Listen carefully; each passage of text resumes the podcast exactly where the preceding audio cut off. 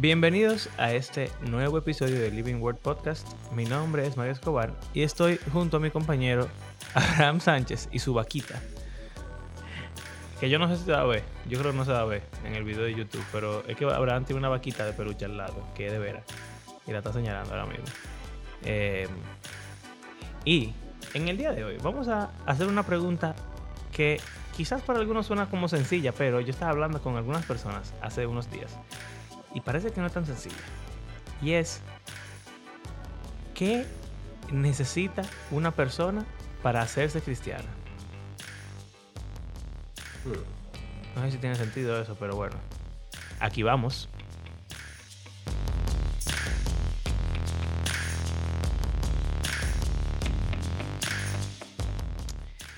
Eh, bueno, me toca a mí hacer la introducción porque Abraham va a ser el conejillo de Indias. Sí. Pero todo esto es tu culpa. Porque tú me preguntaste hace par de, hace como dos semanas, más o menos, sí. Que si una persona tiene que tener, tiene que Mm, creer en la doctrina Una de propiciación correcta de para ser salvo. De expiación, ok. Eh, y estamos hablando de eso. ¿Qué rayos es una doctrina o teoría de expiación o propiciación? ¿Con qué se come eso? ¿Por qué estamos hablando de eso? Bueno, sucede que... ¿Por qué tú me preguntaste eso? ¿Qué sé yo? Yo estaba leyendo de eso. Bueno, Abraham estaba leyendo de eso. Yo había leído de eso ya hace un tiempo porque... Yo estaba eh, leyendo eh, una persona, o sea, yo estaba buscando eh, personas de en este siglo, protestantes, serios, que no sean eh, sustitución penal. eh, Vicaria. Eso es vicaria y sustitución es lo mismo. eh, exacto. Eh, no, eh, bueno, expiación Por penal sustitución sustitutorio. o- Exacto. o- exacto. Eh, y solamente sustitución, o sea, expresión por sustitución. O sea, puse así mismo, sustitución versus sustitución, Sustitución penal. penal. Oh, ok. Entonces me salió un artículo de alguien diciendo que tú puedes ser protestante, puedes ser reformado incluso, sin creer en sustitución penal. Y entonces la persona estaba resaltando algunas cosas de la teoría de satisfacción, que fue la que Calvino tomó para crear la sustitución penal. Y, bien, y marcando como realmente no son exactamente iguales, sino que son, o sea, como todo el mundo que hoy en día conoce, ha, oído sobre la teoría de satisfacción es porque sabe que es el, el abuelo de sustitución penal. Pero el artículo estaba diciendo como que realmente no tienen mucho que ver, eh, tienen muchísima diferencia y que hay mucha, mucho pro en esa teoría de satisfacción y que deberíamos como considerarla más y no simplemente ser sustitución penal y ya y creer que todo lo otro es como que mentira. Entonces, ahí habla de algunas de las otras teorías, como el Christus Victor o la teoría de, ¿cómo se dice? Ransom. Eh, redención. Eh, es, redención, pero es ransom es fianza. rescate. El Es rescate, como, exacto. un rescate, una, un fia- una Pero fianza. redención y rescate es lo mismo. Sí, pero como que suena diferente, sobre todo porque es al diablo. Pero Eh, bueno, Ok. entonces yo te pregunté, dije, pero acá, es importante creer en una teoría de, o sea, de expiación, de propiciación, para ser salvo.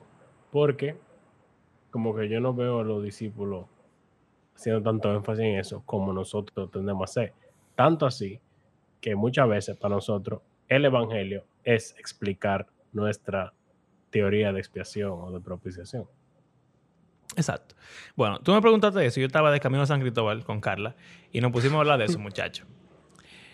Eh, y le expliqué a ella las cuatro teorías de. eh, yo le digo propiciación porque es que yo la traduzco así la palabra, pero es expiación realmente la palabra apropiada.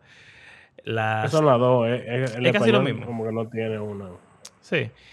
Eh, pero tú estás hablando de que de Christus Victor y de sustitución penal y, y Ujú. todo eso. Y seguro los oyentes nuestros no saben eh, Sí. de lo que estamos hablando. Pero el punto es que yo estudié este tema antes de esa conversación cuando estaba predicando de Romanos en mi antigua iglesia. Y queriendo explicar bien el Christus Victor sin sonar como un hereje, me puse a investigar las demás.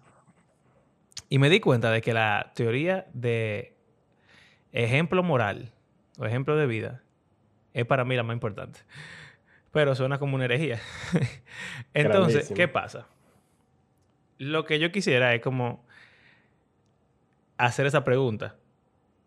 ¿Qué se necesita para ser salvo, para convertirte, para ser cristiano?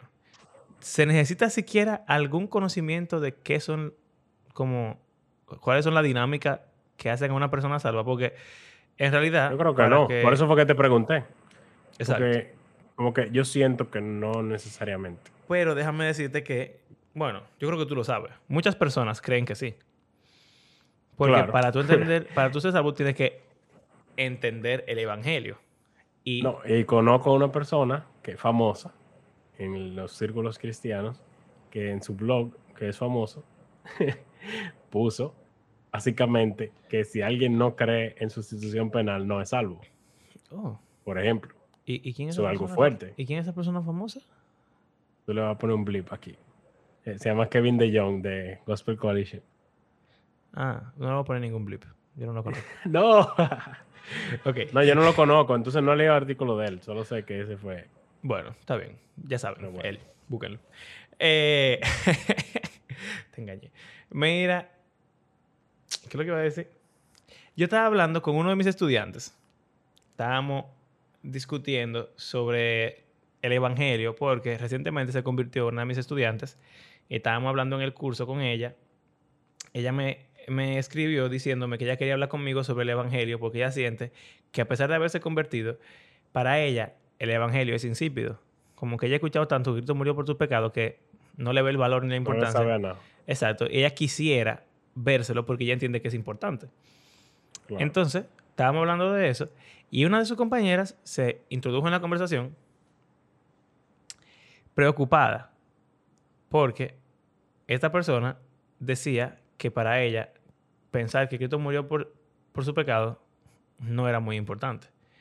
Y esa compañera estaba diciendo como que, pero ¿cómo tú puedes ser cristiana si el sacrificio de Cristo no es importante para ti?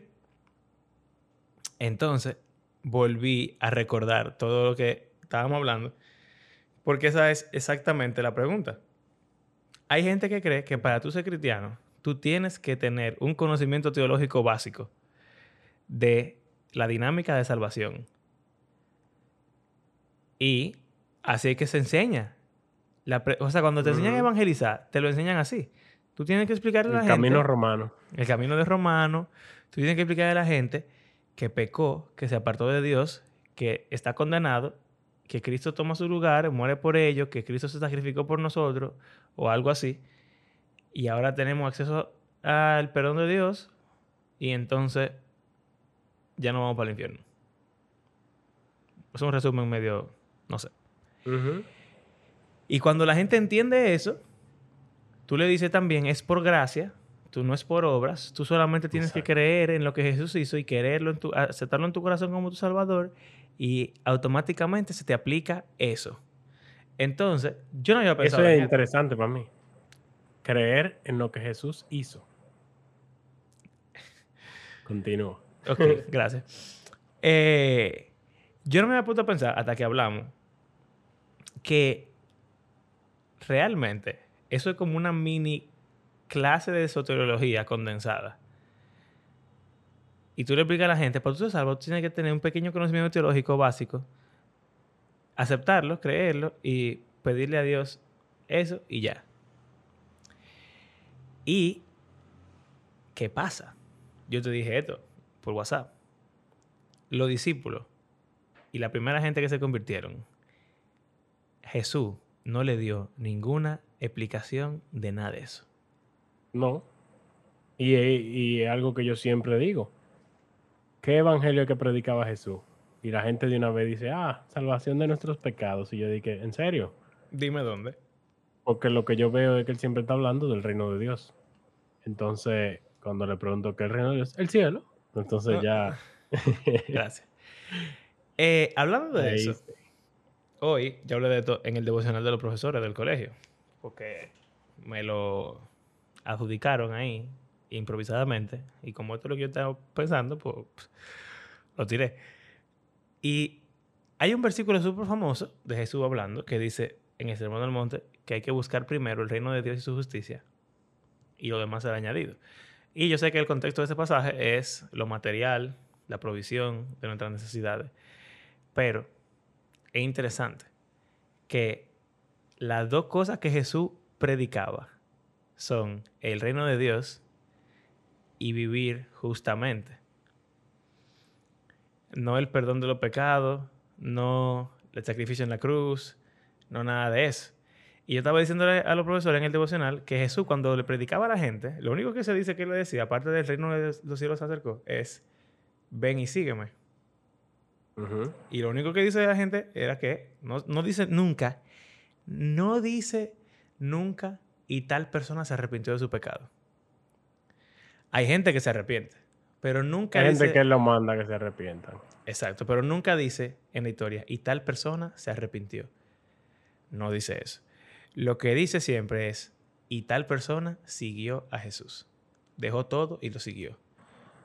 Entonces, Jesús le dice a la gente, busca primero el reino de Dios y busca la justicia. O sea, vivir justamente. Y lo demás se te va a añadir.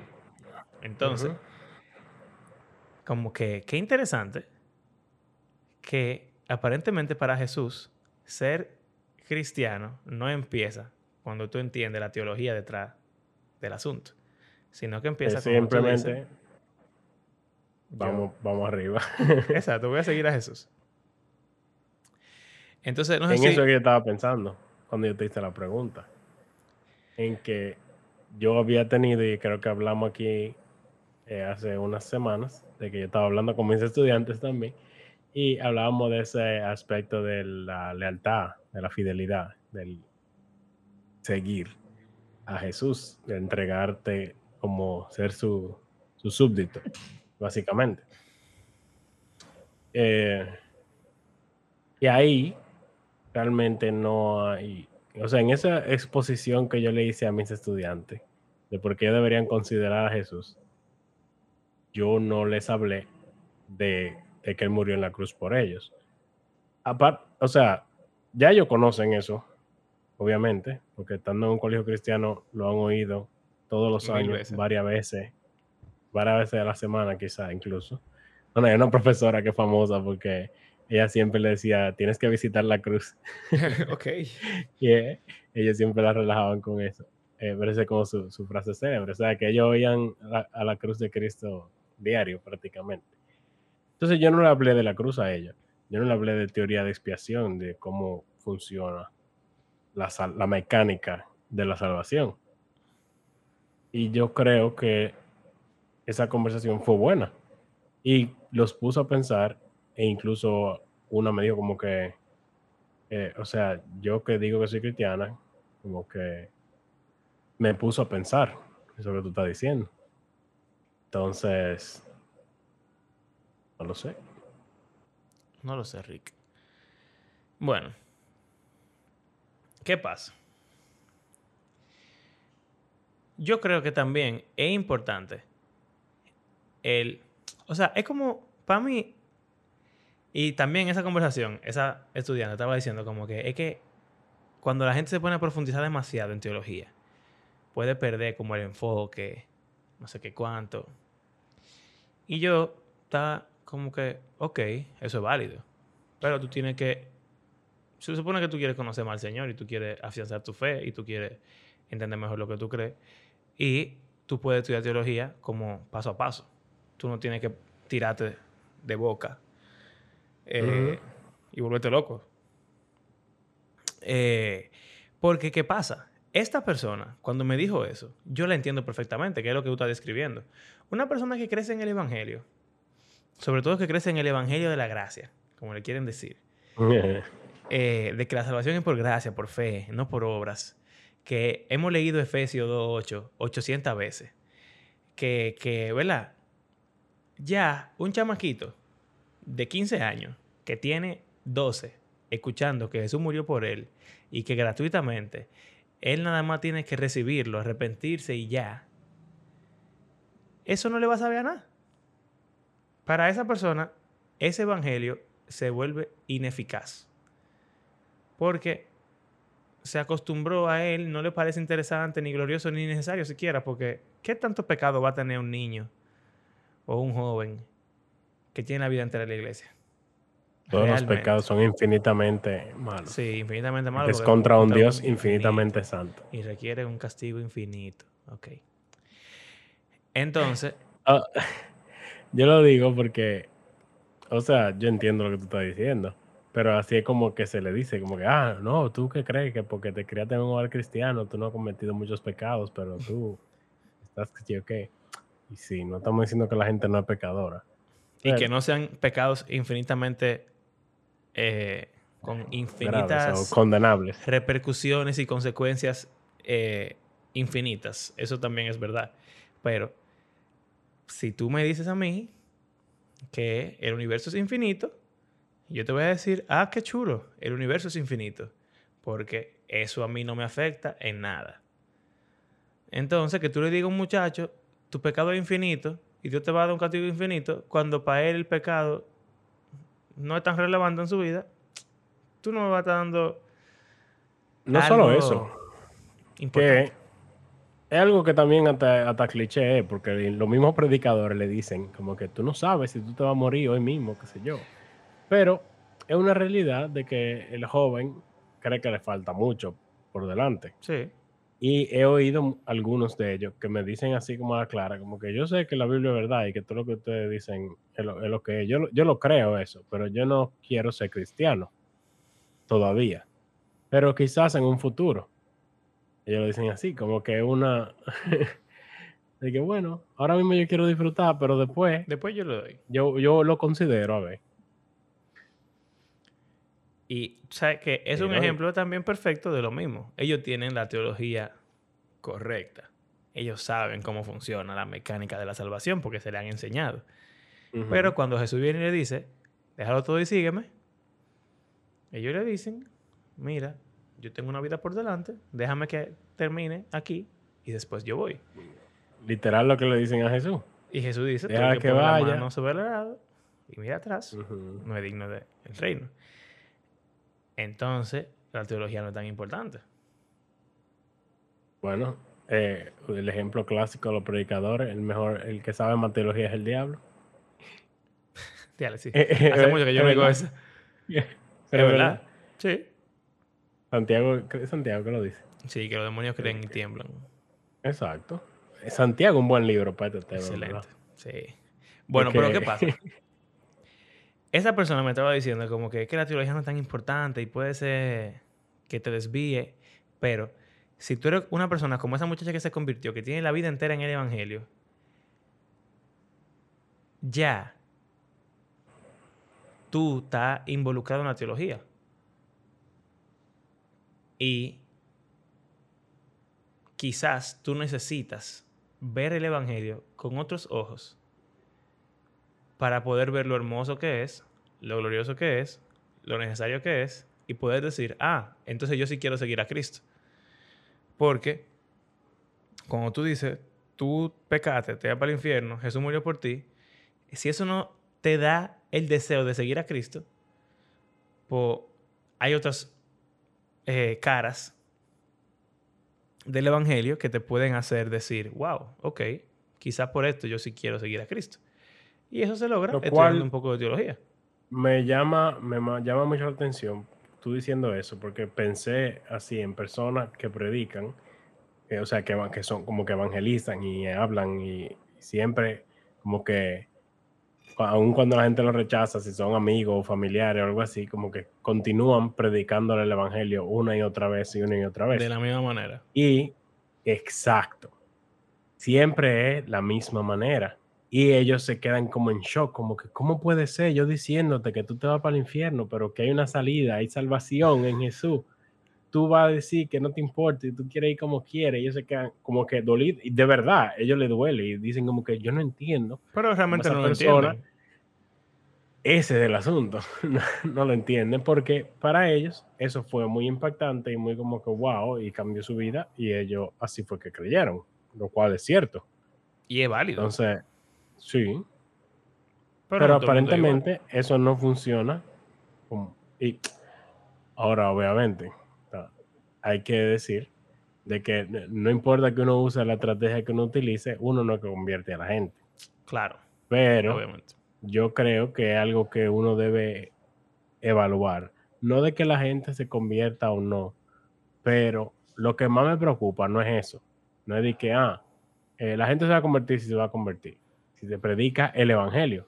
Pero ahí es mi, mi preocupación. ¿Realmente lo que estamos predicando es el evangelio completo o una partecita o una parte, vamos a decir, grande, pero que falta algo?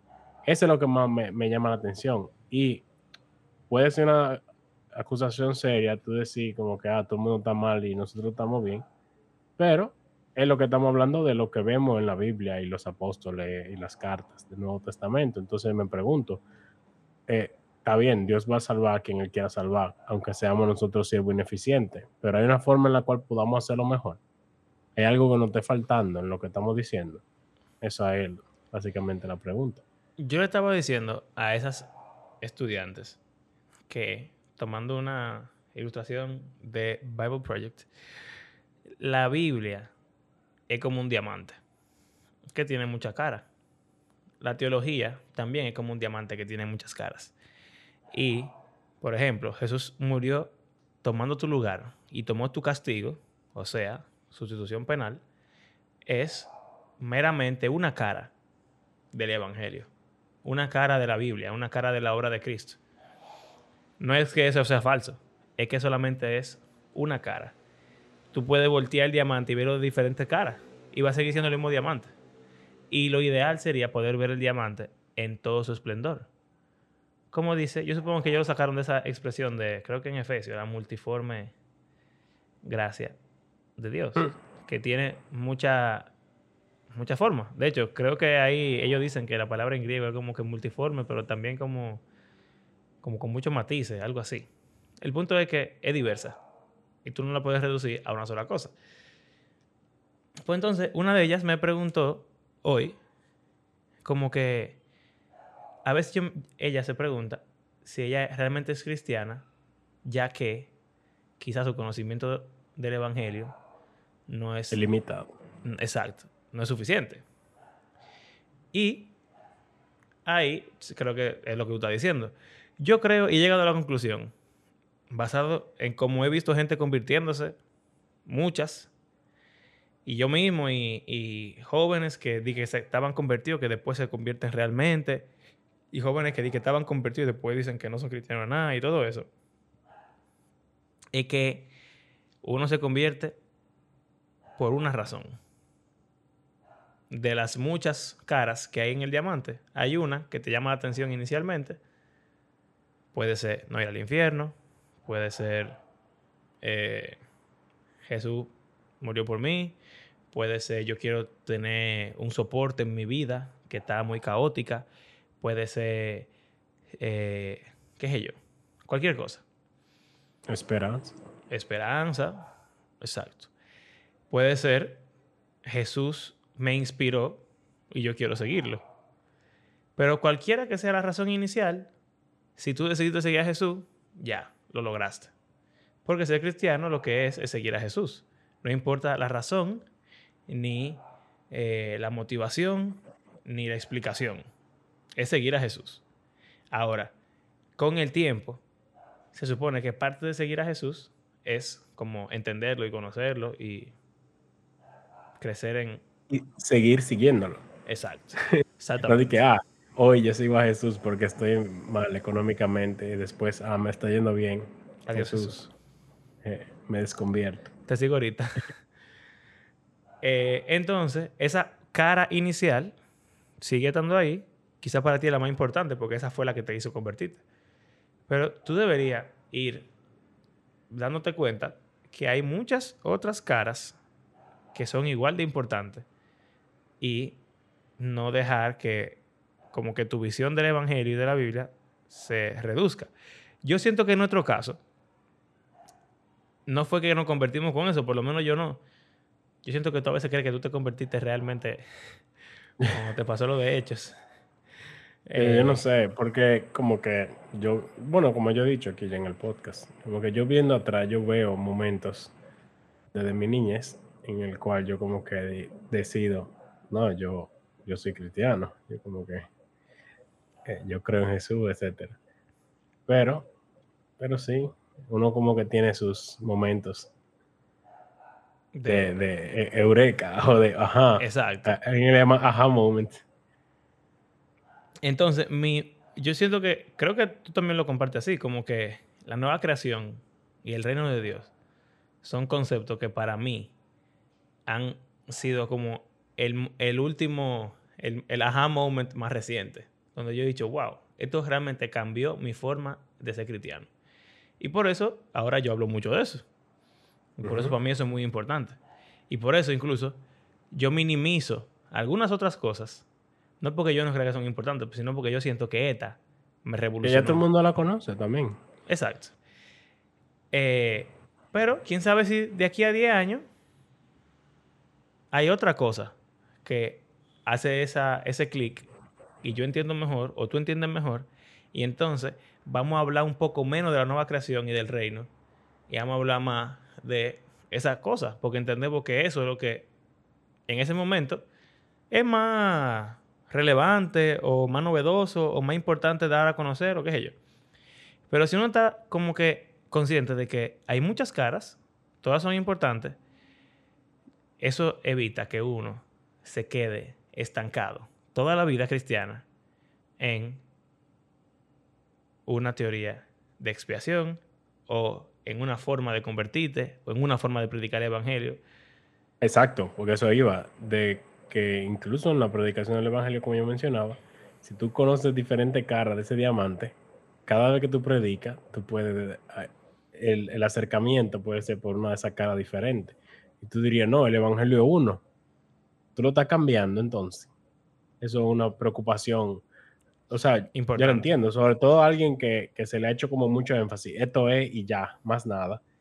Tú puedes decir como en Efesios, digo en Gálatas, que Pablo le dice, si alguien le predica algo diferente, que sea anatema. Eh, entonces, por eso también la gente, como que hay que tener cuidado con cómo se dice la cosa, porque la gente de una vez, con cosas así, eh, se, ponen en para, como decimos aquí. eh, mm, está raro lo que tú me estás diciendo. Pero también hay que saber ver, leer la Biblia. O sea, yo, no sé si vale la pena explicar, aunque sea rápidamente, las, la postura. Ya estamos terminando realmente, pero, pero como que si tú te pones a ver las, las diferentes teorías de expiación, quizá tú puedas querer pensar que alguna de ellas es una herejía o un evangelio diferente, pero en verdad si tú lees la Biblia, te vas a dar cuenta que todas están ahí. Por ejemplo, la única que voy a mencionar, porque siento que es la única que, quiero. Si tú quieres mencionar las otras, tú puedes. Pero lo del ejemplo de vida. Básicamente lo que dice es que Jesús, la obra de Jesús, perdona nuestro pecado y nos pone en un buen estándar, en un buen, en una buena posición con Dios. Es de la siguiente manera. Nosotros vivimos sumergidos en pecado, amamos el pecado, porque el pecado es lo que nos gusta nuestra vida está mal. Jesús no pecó y entonces Él es como un ejemplo de vida. Nosotros no, no queremos dejar el pecado porque como que no se nos ha demostrado lo que podría ser una vida sin pecado. Y no sabemos cuánto necesitamos esa vida sin pecado. Pero entonces cuando vemos a Jesús y decimos, wow, la vida de Jesús es perfecta, la vida de Jesús cambia a lo demás, la vida de Jesús es maravillosa, uno dice, conchale, Él es el ejemplo de la persona que yo quisiera ser un ejemplo de vida. Y tú dices, wow, yo quiero ser como Jesús. Entonces, eso es un cambio interno de pensamiento. Que antes tú querías el pecado y ahora tú quieres ser como Jesús. Pero tú no puedes. Entonces, está el Espíritu Santo, que si tú se lo pides a Jesús, Él te lo da. Y entonces tú puedes seguir ese ejemplo de vida que Jesús te dio con el poder del Espíritu Santo. Y entonces Suena casi como un evangelio de obra, Porque lo que está diciendo es, lo que te hace estar bien con Dios es que tú cambiaste. Quieres seguir a Jesús, sí. Ajá. Tú estás siguiendo a Jesús ahora. Y tú dices, ah, pero, o sea, que lo que más está bien con Dios es seguir a Jesús. En realidad sí. Tú tienes que vivir justamente. Pero no es porque tú puedes. Es porque te- Dios te dio el Espíritu Santo. Y tú ahora vives siguiendo a Jesús con el poder que Dios te da, por gracia. Que, que eso es algo que, que yo creo que se confunde mucho la gente. Cuando uno habla de que hay que hacer cosas y de que hay que hacer buenas obras, la una gente de una vez dice, ah, la salvación no es por obra. Pero nadie está poniendo eso en duda. Todo el mundo sabe que la única razón por la que podemos ser salvos es por la obra de Cristo y lo que él hizo. Pero Él es el que nos Santiago. salva. Eh, lo que digo es, Él es que nos salva, pero nos salva para qué, con qué propósito o con qué... eh, Y que Él o sea, espera, y son él espera que él- claro, que hagamos. Pa- eh, o sea, es que es complicado. Eso es lo que pasa. El es lenguaje que te uno transforma utiliza también, se supone, Es que es todo. Es extraño. te cambia la vida completa. Entonces, no lo sé. Tú dijiste que, que si yo quería hablar de alguna teoría, ¿tú ibas a decir algo? Eh, Sí, antes de que tú eh, digas eso. Si alguien quiere decir, por ejemplo, eso suena como una herejía, porque suena como un evangelio de obra, la salvación no es por obra. Yo solamente quiero presentarte el libro de Santiago, donde claramente dice que la salvación es por fe y por obra. Literalmente.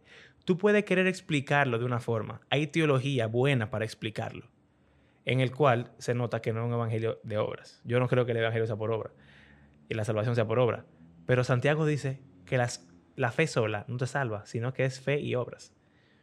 Entonces, si yo te presento esa postura de expiación que está, tiene mucho énfasis en las obras, y tú me quieres decir que eso no- es un evangelio diferente, pues toma la Biblia, léela, lee el Nuevo Testamento y dime cuántas veces dice que hay que cambiar la vida, que hay que seguir a Jesús, que hay que obedecerlo, hay que, que es un requerimiento, un requisito.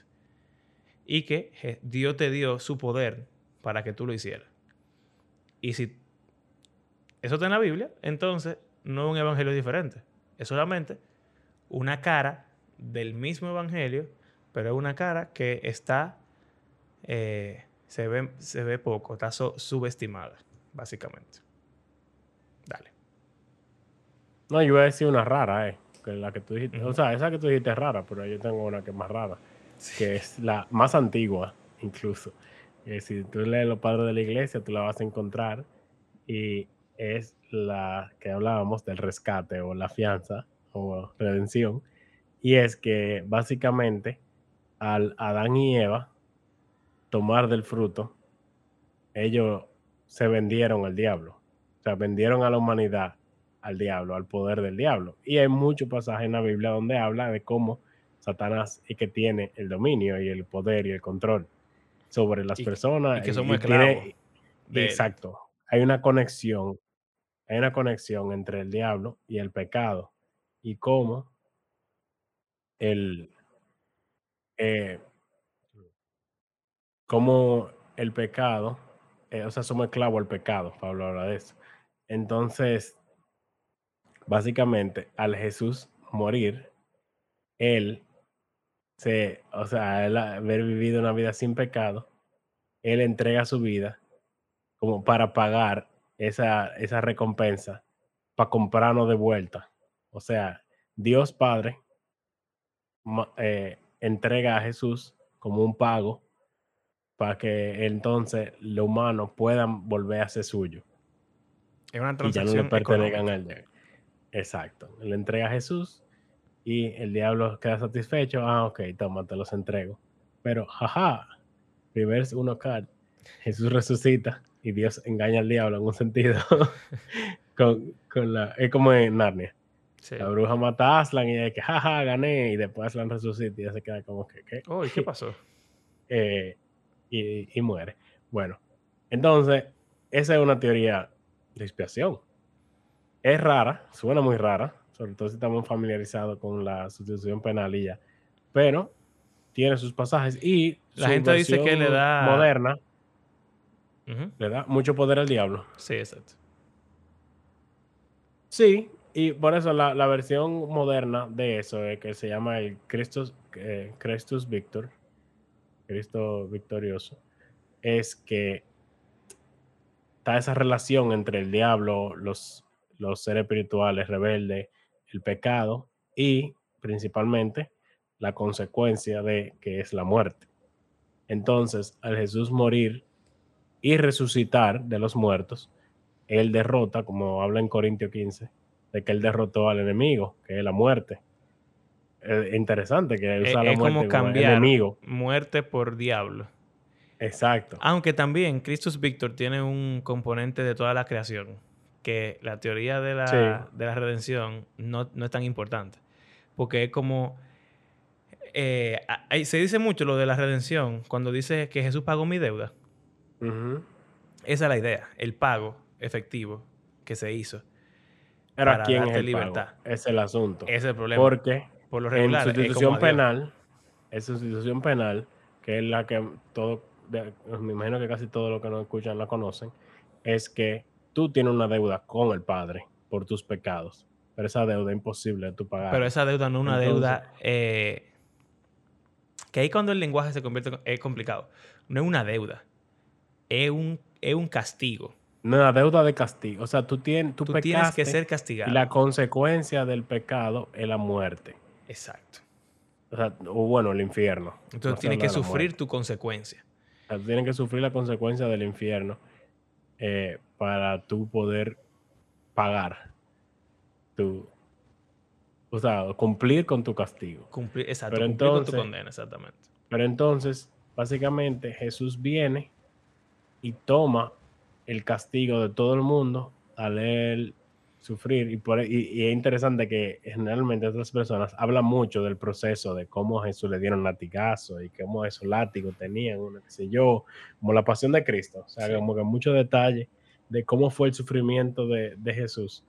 Porque como que todo ese sufrimiento junto, como él era sin pecado y no merecía nada de esto, o no solo eso, sino que el Padre es quien está dándole los latigazos y quien lo crucifica. Y como Que ahí él que dio, se pone como un poco, un poquito extraño, de que él pone al hijo y él lo mata, para entonces a nosotros darnos, eh, eh, o sea, como que nuestra condenación que debemos pagar ya está pagado en Jesús. Sí lo aceptamos. Exacto. Eh, entonces, mira como que, que, si uno la piensa, o sea, si uno la piensa mucho, esa teoría, que es la que nos explican, también suena rara para mí. Si uno le da mucha mente, sue- es rarísimo. uno de los problemas principales, así como la de la del el rescate pone al diablo como muy poderoso, vamos a decir.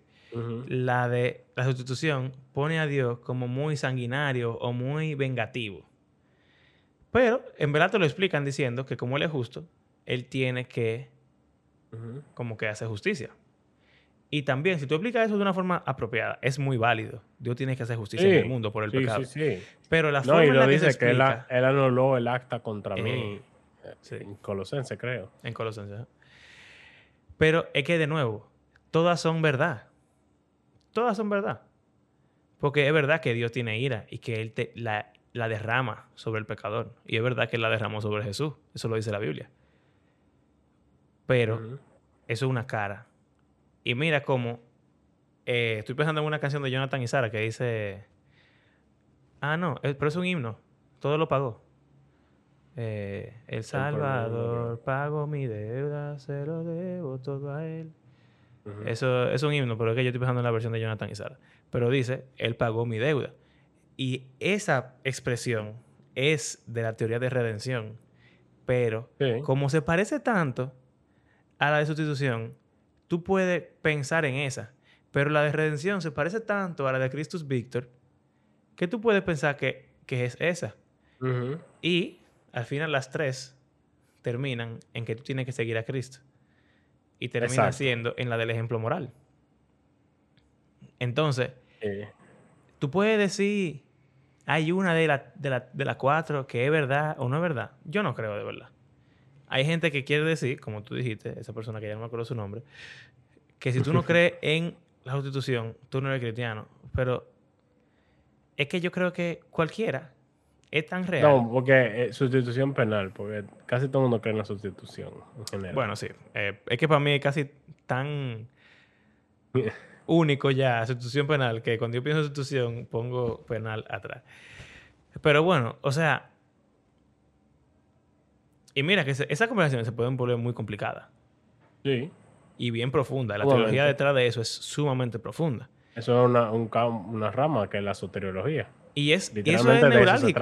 O sea, ese es como el punto de ese, ese cristiano, de la religión en general, es buscar la salvación de las personas, de cualquier cosa que se tenga que salvar. Y, y uno se puede poner a discutir muy fuertemente sobre eso porque tú sientes que están cambiando tu evangelio, que tú atesoras, que tú creciste, que tú creíste, que fue lo que te salvó. Y que fue uno, tenemos heredado, de que fue uno de los boom de la reforma, de que eh, había problemas con la Iglesia Católica vendiendo salvación.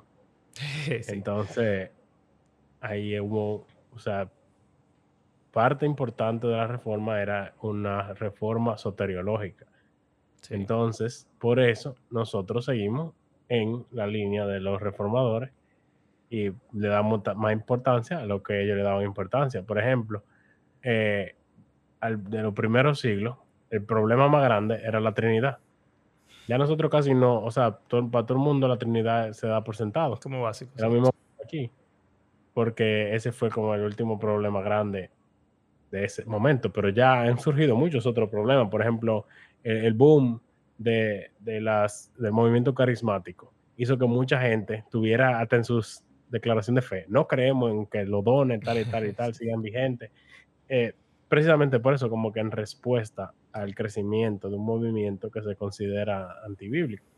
Entonces, eso pasa. Y pronto, y está pasando también ahora con lo de los LGBT y todas esas cosas. Exacto, y el aborto. Y es, válido, porque uno responde a las situaciones que estén pasando en su momento. Pero esa de la salvación los apóstoles, se ha quedado... Las cartas de los apóstoles eran resolviendo problemas, literalmente. Problemas que ellos tenían en su momento. Los judaizantes, el gnosticismo, eh, la, religión, la, el politeísmo o seguir las prácticas politeístas, etcétera. ¿Y, ¿Y tú sabes qué pasa? Si uno comete el error, ya que tú estás hablando un chin de lo que dice la Biblia, si uno comete el error de pensar que, la, que el evangelio consiste solamente en una de esas, de esas teorías, entonces todo lo que hay en la Biblia lo va a leer basado en eso. Por ejemplo, cuando tú lees a Pablo, que dice que en Gálatas, que la ley, no hay que cumplir la ley porque Jesús eh, como que abolió la ley, o él no la abolió, esa es la palabra que él dice que él no usó, pero, pero tú sabes que él la cumplió ya o que... Ya no es importante, whatever, como sea que se diga eso, ahora mismo no me da la, expresión. En Gálatas es raro lo que dice. Pero si tú crees que. Como que la barrera de separación. Que, Exacto, que, se, causaba la, enemistad de no sé qué. Él la, él la, quitó con su muerte en la cruz, no sé qué cuánto. Si tú crees que todo es sustitución penal, tú vas a decir como que, ah, mira, es que no hay ninguna obra que yo tenga que hacer. Porque todas las obras, ya Jesús me sustituyó. Y su obra en la cruz, así como yo lo he escuchado, su obra en la cruz es la única obra que se necesitó. Y él la dio y yo, yo la tengo porque él fue vicario, fue sustitutivo. Ok. Pero si tú lees con detenimiento lo que está hablando Pablo, él está hablando de la ley de Moisés y de los judaizantes. De circuncidarse, de guardar el sábado, de comer alimento kosher. Él no está hablando de no decir mentira. Él no está hablando de ser una buena persona. Él está hablando de las leyes que hacen una persona judío. Pero como tu teología está basada en una sola cara del Evangelio, entonces tú no vas a poder ver las diferentes caras que Pablo o Juan o Jesús o todo el mundo está presentando en sus escritos. Y tú vas a dañar eh, eh, la experiencia de leer la Biblia. Porque no va a poder... O sea, te la a ti mismo. Exacto. Es ya para concluir, porque nos extendimos mucho más de lo que pensábamos, pero es algo que pasa últimamente. A medida que los fandoms van creciendo, las diferentes franquicias, que la gente, en base al contenido promocional o cualquier idea que pueda tener en su mente o las teorías que surjan en los foros del Internet, la gente se va creando una idea de, de qué se va a tratar una película que va a salir o una serie.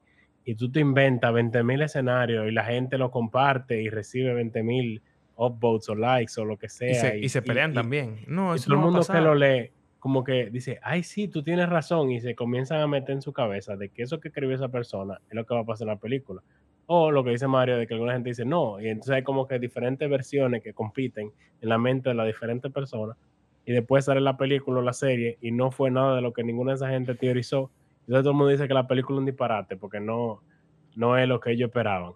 Pero ellos fueron los que crearon el problema, al estar predispuesto a una cosa que no es lo que se estaba prometiendo. Entonces yo creo que puede pasar lo mismo, de que tú decís como que, ¿para qué leer el Antiguo Testamento?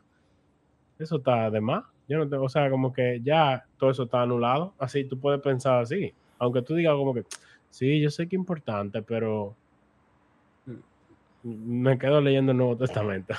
Es que yo veo- voy a Filipenses. No solo eso, leo los últimos dos capítulos de cada evangelio. El principio y el final. Nacimiento y muerte de Jesús, resurrección.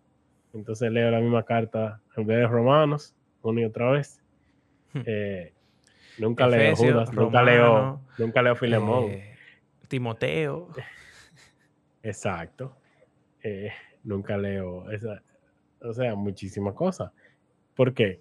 Y- o cuando leo lo que sea, yo lo filtro por ahí y así alguien, yo le dije una vez de que "Je- Jesús nunca habla de que de justificación por la fe. Y él me dijo de que claro que sí, todo lo que Jesús hace es justificación por la fe. Y yo dije, Oh, qué, qué chulo. wow. Cuando alimenta a 5.000 gente, eso es justificación por la fe, sí. Y bueno, Bueno. hay gente que dice que cuando Jesús dice hambre y sed de justicia, es hambre y sed de justificación por la fe. Exacto. Y bueno, ok, esas son interpretaciones, bien, todo el mundo tendrá su interpretación, válido, pero ¿realmente Jesús está hablando de justificación por la fe cuando dice hambre y sed de justicia? ¿O será que por uno está tan enfocado en justificación por la fe, que es verdad, pero no es toda la Biblia? Entonces uno la Exacto. lee, la pone donde no está, necesariamente.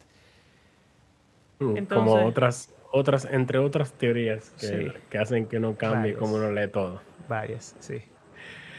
Pero bueno, nada, entonces simplemente como que la teología no te va a hacer cristiano. Lo que te va a hacer cristiano es seguir a Jesús. Sea cual sea tu punto de partida. en eh, Pablo que si eh, confesares con tu boca que Jesús es el Señor y creyeres en tu corazón que Dios le levantó de los muertos, serás salvo. Sea salvo. No habla de teoría de salvación. Bueno, es un versículo sacado de contexto, pero es interesante que eso como una afirmación así, pa, lo que importa es Jesús es el Señor que Y resucitó. levantó de los muertos. Ya. Eh, el Señor significa eso que hemos hablado de, de seguir, de, de el Señor, una posición. Eso es, oye, eso Sí. es el reino de Dios. Ajá. El rey Rey y tú lo quieres del reino. Y yo quiero ser parte del reino, súbdito. quiero ser súbdito. Ya. Y yo lo voy a hacer y lo voy a decir. Exacto. Voy a vivir conforme a esa realidad. O si confesamos nuestro pecado, Él es fiel y justo para perdonar tu pecado y limpiarnos de toda la maldad. Si confiesas tu pecado, Exacto. ¿qué tú vas a hacer cuando tú confiesas tu pecado? ¿Vivir eh, igual? No, tú vas a cambiar.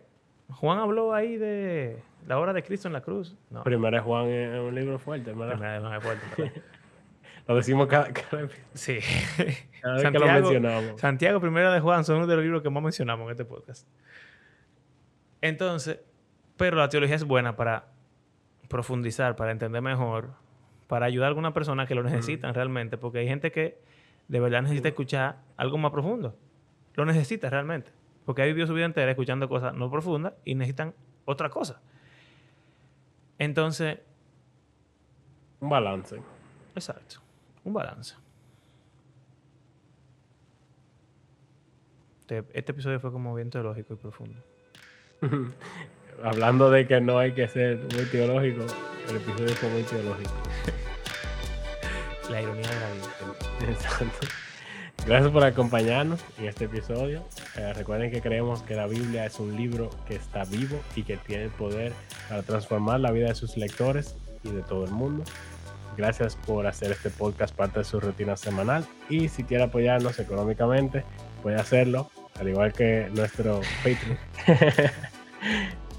gracias, gracias. Puede también hacerlo ustedes eh, a través de nuestras plataformas de Patreon o de PayPal.